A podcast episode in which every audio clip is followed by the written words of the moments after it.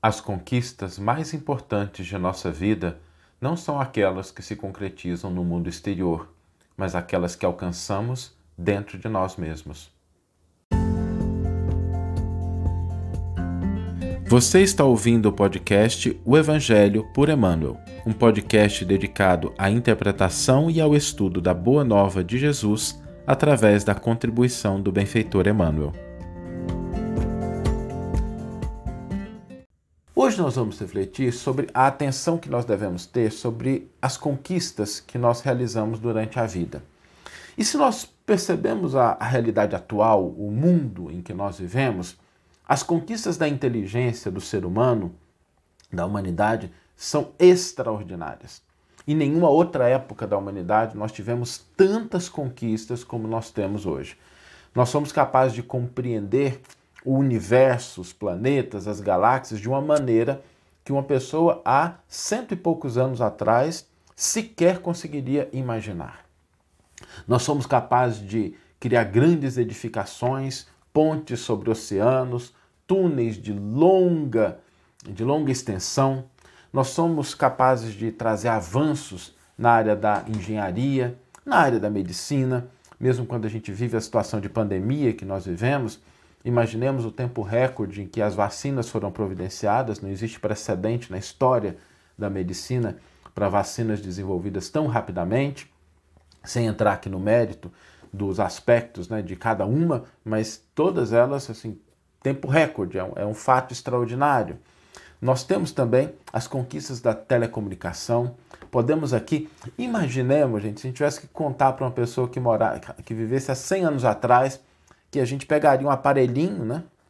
E a gente com ele conseguiria se ver e se ouvir a distâncias em qualquer lugar do planeta sem custo nenhum, sem nenhum custo, porque pode se utilizar o WhatsApp, o custo do aparelho, ok, mas não é. Eu me lembro da minha época, quando a gente começava, quando eu era adolescente, você fazer uma ligação de longa distância, um interurbano, era algo caro. Uma descagem para outro país, uma ligação para outro país, então era um preço absurdo. Hoje, nós podemos conversar com as pessoas que estão do outro lado do planeta instantaneamente a um custo que seria inimaginável. São conquistas que nós tivemos aí ao longo da nossa história e a gente não deve menosprezá-las. São conquistas importantes, nós devemos lembrar isso, não é desdenhar. Contudo, nós precisamos sempre ter atenção em relação às conquistas reais. Porque as conquistas reais, elas não se concretizam no campo externo.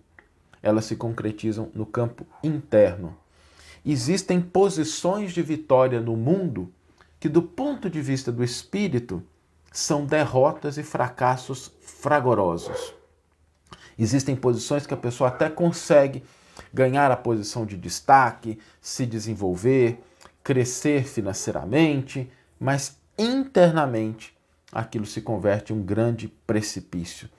Por isso nós precisamos ter atenção em relação à inteligência, recursos, possibilidades, porque todos eles são potenciais. Potenciais e potenciais importantes. Mas o direcionamento que nós damos a cada uma dessas coisas está enraizado no nosso mundo íntimo. Por isso, o trabalho, as conquistas maiores que nós devemos buscar na Terra não são as conquistas externas, porque de nada vale, como disse Jesus, a gente vai ler o versículo agora, ganhar o mundo inteiro se a gente perder o nosso íntimo, se a gente perder as nossas conquistas internas. Não significa desdenhar, mas significa entender que há uma ordem de prioridade. As conquistas do espírito, as conquistas da nossa alma, as conquistas do nosso coração, elas devem ter prioridade na nossa busca diária de vitórias, de crescimento. Porque se nós temos a, mar a maravilha da internet, mas a gente utiliza isso para espalhar desânimo, ódio, raiva, se a gente tem as conquistas da engenharia, mas com isso a gente faz muros que separam as pessoas, se a gente tem as conquistas da tecnologia, mas a gente constrói armas de guerra, se a gente consegue avançar na área das pesquisas, mas ao invés de beneficiar o planeta, a gente suga os recursos do planeta, a gente conquista fora, a gente consegue posições, às vezes de destaque fora, mas dentro de nós nós temos perdas ou paralisações. Por isso a nossa atenção ela deve estar voltada para os valores íntimos, os valores da vida, do crescimento, do progresso, do amor, da fraternidade, do respeito, da paz, da paciência, do perdão. A lista seria interminável. Então a gente colocar esses elementos também na nossa lista de conquistas. A gente não faz isso. Né? Eu estou com um filho, uma filha adolescente aqui que está na idade de buscar uma profissão, está fazendo ali alguns estudos sobre o que fazer. Isso é bacana. Mas e, e a nossa, e o nosso currículo interno? Né? A gente também precisa cuidar dele. Quais são as conquistas do espírito que eu estou buscando? Quais são os valores da alma que eu estou engrandecendo? Qual a alegria? O que, que eu estou construindo dentro de mim para me tornar uma pessoa melhor, para compreender melhor, para enxergar com mais clareza, para agir com mais amorosidade? A gente também deve reservar um tempo na nossa vida para se preocupar com essas conquistas. E são conquistas que independem das circunstâncias externas. São conquistas que nós podemos empregar a nossa energia, mesmo que a gente esteja em situações externas que sejam desafiadoras, que sejam problemáticas, porque mesmo nessas situações nós podemos desenvolver as virtudes da fé, da confiança, da resignação, da esperança, da perseverança. Por isso essas conquistas internas, elas são importantes. Nós não podemos deixar de prestar atenção a essas conquistas internas e nos focarmos exclusivamente nas conquistas externas, porque tudo o que existe no mundo exterior passará um dia, mas as conquistas que nós angariarmos, portas adentro do nosso coração, essas são eternas. Vamos ler agora a íntegra do versículo e do comentário que inspiraram a nossa reflexão de hoje. O versículo está no Evangelho de Lucas, capítulo 9, versículo 25, e nos diz o seguinte: Porquanto, que benefício tem o homem ao ganhar o mundo inteiro, destruindo a si mesmo ou sofrendo perda? E o comentário de Emmanuel está no terceiro volume da coleção O Evangelho por Emmanuel e é intitulado Interrogação do Mestre.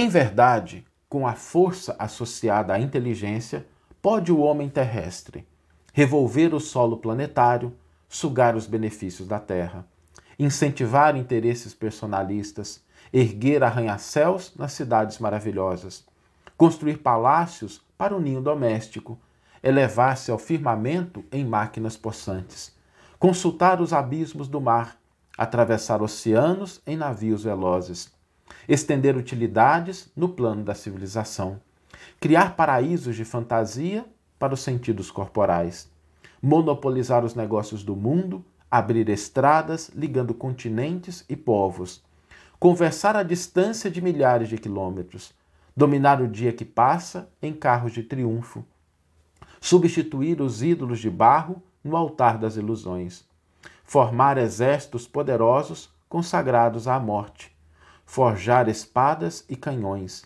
ditar duras leis aos mais fracos, gritar a palavra de ódio em tribunas de ouro, exercer a vingança, oprimir, gozar, amaldiçoar.